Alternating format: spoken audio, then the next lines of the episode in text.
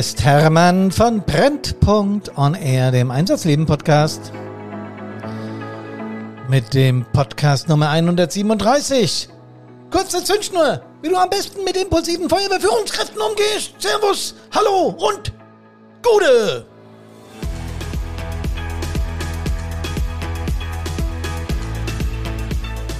Nein, nein, nein, nein, ich bin nicht durchgedreht, alles gut. Kennt ihr impulsive Menschen? Die mit so einer ganz kurzen Zündschnur. Ich meine nicht die mir eigene Hektik. Sowas gibt's auch. Ich meine wirklich kurze Zündschnur. Und das ist im normalen Leben gar kein so leichter Umgang mit solchen Menschen, die eine ganz kurze Zündschnur haben. Wisst ihr, was damit gemeint ist? Ich habe es ja versucht, so ein bisschen darzustellen bei der Einleitung des Podcastes. Ihr habt wahrscheinlich gedacht, was ist mit dem heute los? Ja, ich meine Menschen, die aufbrausend, besserwissend, sehr kritisch und mit wenig Verständnis für Fehler, irgendwie so unberechenbar und dazu dann noch so, ja, so fast psychopathisch, wenn die so aus sich rausgehen und so. Es gibt Statistiken, die sagen, dass jede zehnte Führungskraft psychopathisch unterwegs ist. Äh, manche nennen es auch cholerisch oder aufbrausend. Und irgendwie hat man so ein bisschen ja, Respekt, ist der falsche Ausdruck. Das ist schon mehr Angst vor denen, äh, auch wenn man es niemals so direkt zugeben würde. Ich weiß noch ganz genau, als ich gelernt habe in unserer Verwaltung, ähm, da gab es damals einen Chef, einen Bürgermeister, der war genauso unterwegs. Ein ganz cleverer Bursche, so aus meiner Sicht, ähm, war unglaublich äh, scharfzüngig, war sehr intelligent. Ich war damals ein ganz junger Mann, gerade fertig mit der Schule und jetzt in der, in der Verwaltung einsteigend, sowieso mit ähm, gehörigem Maß an, an, an Respekt vor dieser Aufgabe. Ich nicht wusste, was kommt denn da auf mich zu. Ähm, und dieser Mensch hat uns dann eingeladen, wir waren mehrere Auszubildende, zu einem, zu einem Gespräch und äh, hat dann in seinem, in seiner voluminösen Art, der war nicht nur groß und, und, und, und, kräftig, sondern er war auch genauso von der Stimmlage her wie so ein Bergmann, ja, so, und äh, ist dann, wenn, wenn ihm irgendwas quer gelegen hat, ist der schnell laut und schnell geworden. Also ich meine in der Wortwahl. Sehr laut, sehr schnell, sehr impulsiv. Tja, und das hat den Menschen Angst eingejagt der war ja nun Vorgesetzter der gesamten Verwaltung als Bürgermeister. Ne? Und äh, das war dann schon so ein geflügeltes Wort von denen ich habe die Abteilungsleiter immer sehr genau beobachtet, weil die natürlich direkten Zugang zu ihm hatten. Damals gab es das nur nicht so wie Fachbereiche, sondern jeder Abteilungsleiter war dem Chef unterstellt und der musste dann ab und zu mal zum, wie wir es genannt haben, Rapport zu dem. Und dann musste er dahin und dann hast du dann durchs halbe Rathaus gehört, wenn der laut geworden ist. Äh, und das nochmal das geflügelte Wort war, oh je, ich muss zum Chef. Und wenn wir äh, vor Vorgesetzten oder vor Kolleginnen oder Kollegen Angst haben, dann ist das natürlich nie eine gute Sache. In der letzten Folge habe ich ja über Angst gesprochen äh, und was sie mit uns macht, dass die uns vor bestimmten Dingen warnen. Aber wenn du so einen Mensch in der Führungsebene hast, dann ist der Umgang natürlich schwieriger.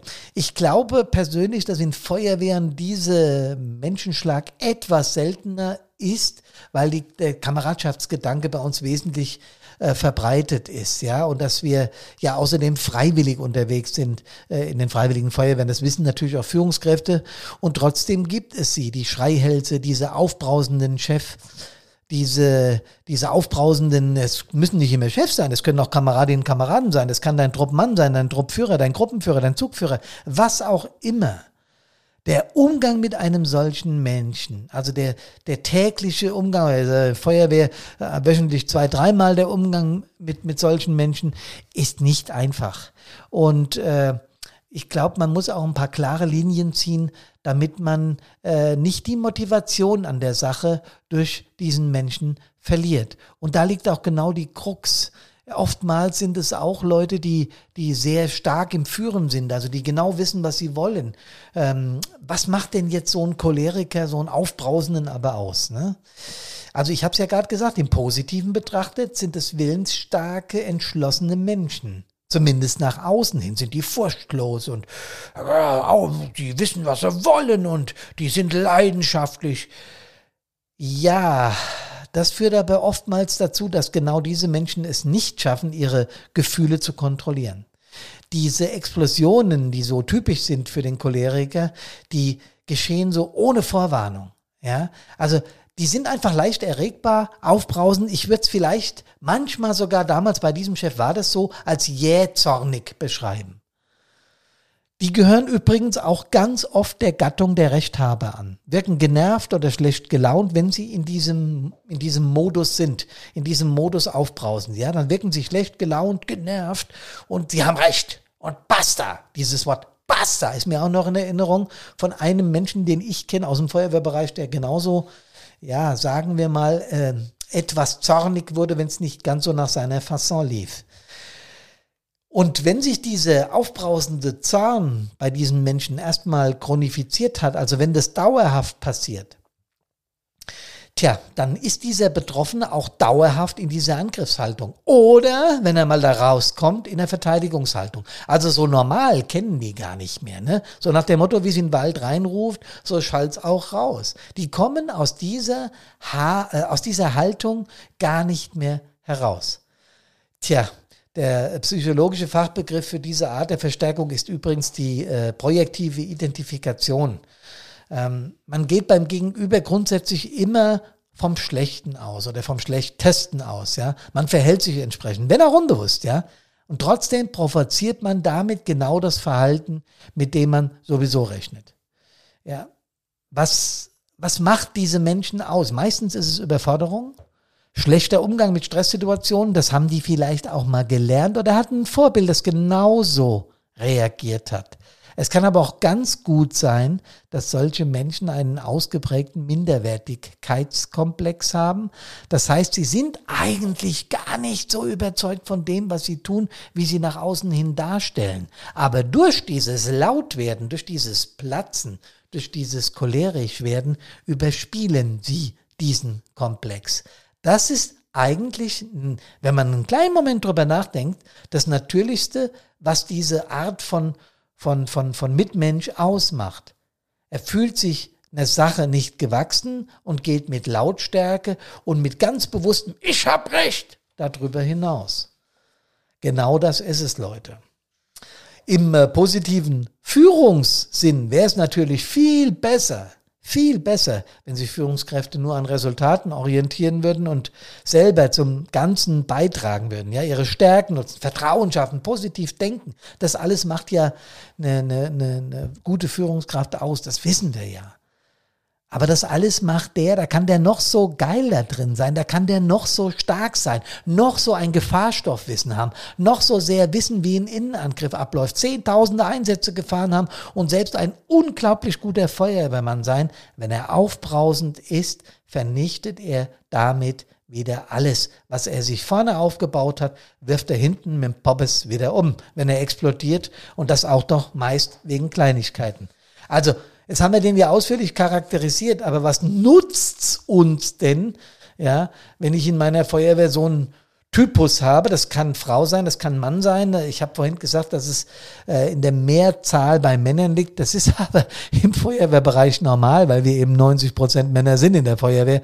Also da hinkt die Statistik auch ein bisschen. Aber ich habe mir auch ein paar Statistiken reingezogen über das Verhalten im Berufsleben und da ist es auch eher ein Tick männerlastig.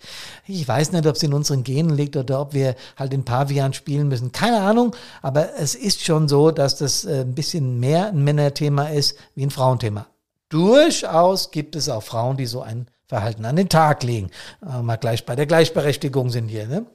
Was kann ich also tun, wenn ich in so in, der, in, der, in meiner Feuerwehr so jemand habe? Übrigens gilt das Gleiche für einen Beruf und das gilt auch für zu Hause.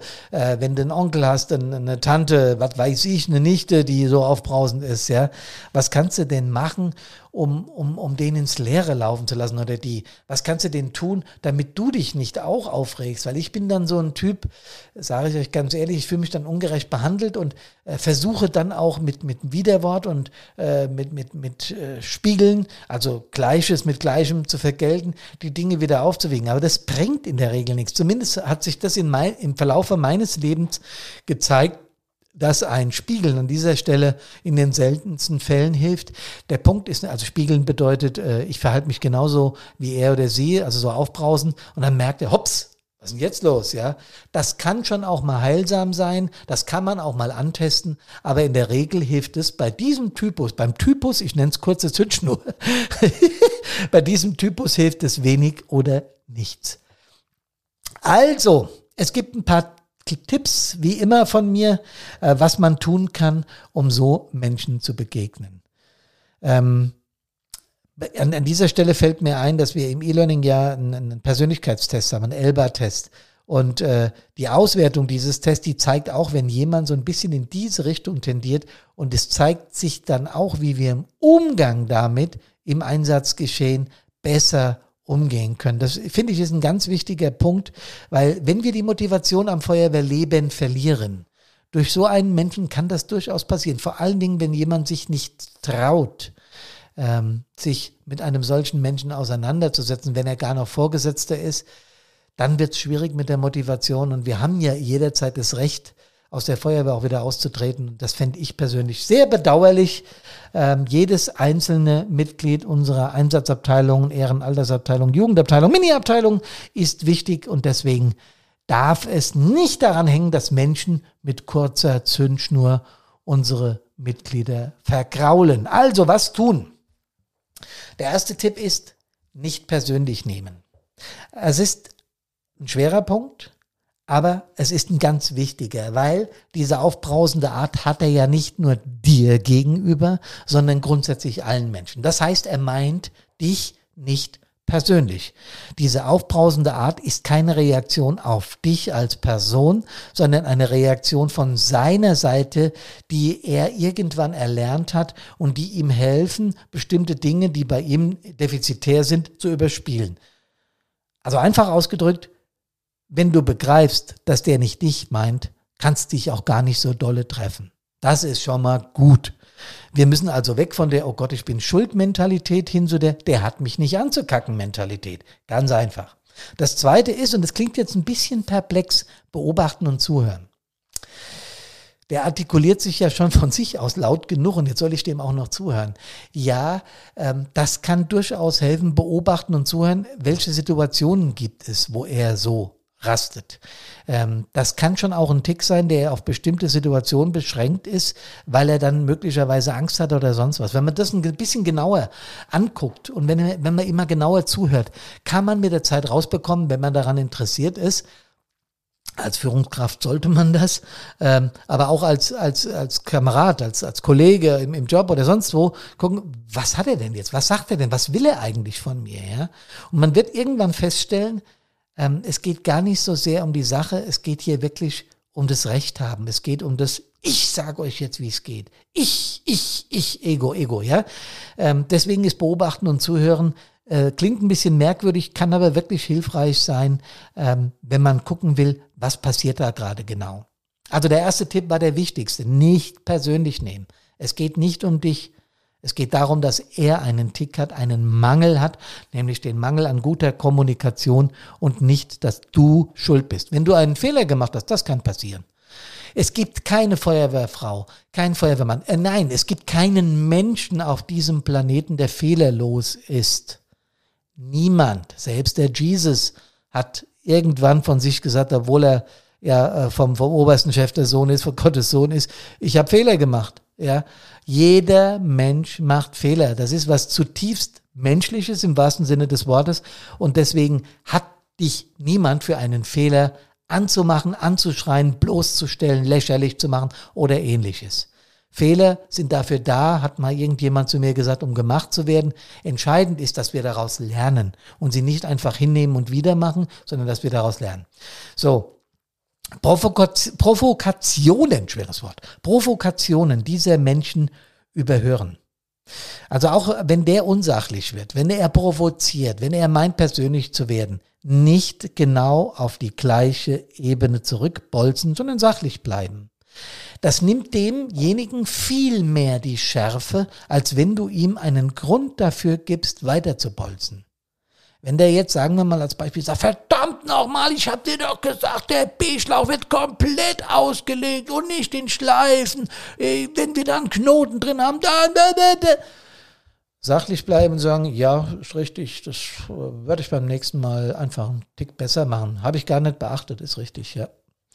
Und wenn er dann, dann wird er automatisch einen Tick ruhiger, wenn du sachlich bleibst, wenn der Fehler nicht bei dir lag, aber auch das mit einem gehörigen, mit einer gehörigen Portion Selbstvertrauen rüberbringen, sagen, nee, ich habe den Schlauch gar nicht ausgerollt, was willst du?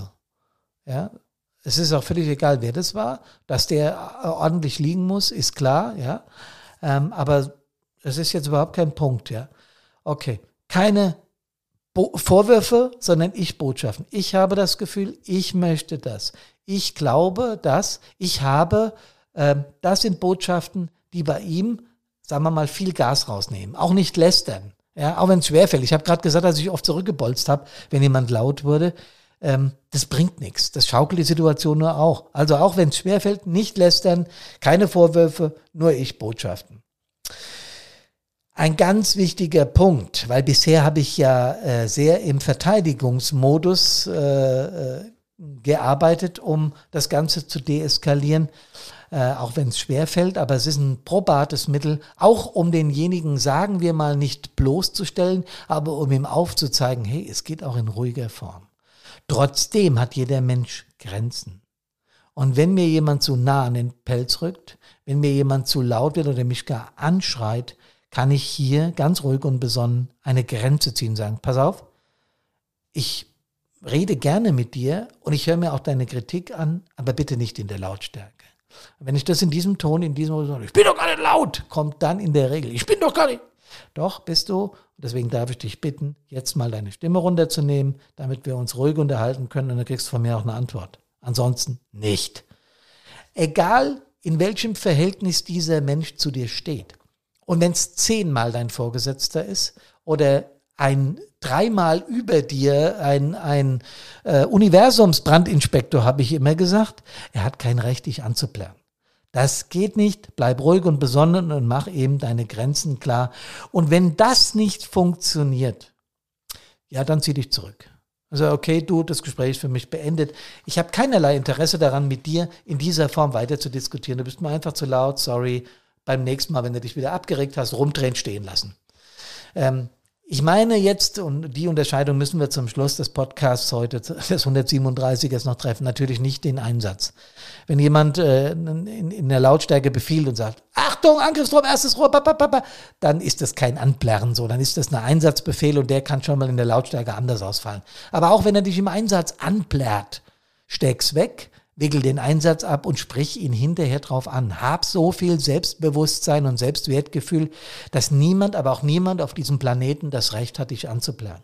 Das gibt es nicht. Wir können ruhig und sachlich miteinander diskutieren.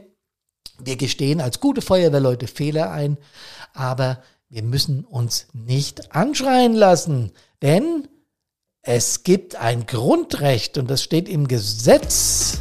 Die Würde des Menschen ist unantastbar. Im Übrigen, wenn gar nichts mehr geht. Jeder Chef hat einen Chef.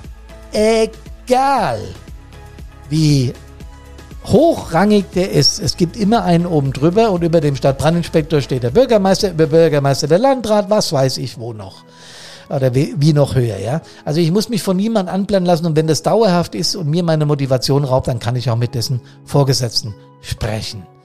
Das war's für heute. Kurze Zündschnur. Kommt gesund und wohlbehütet aus allen Einsätzen wieder nach Hause. Servus, hallo und Gute.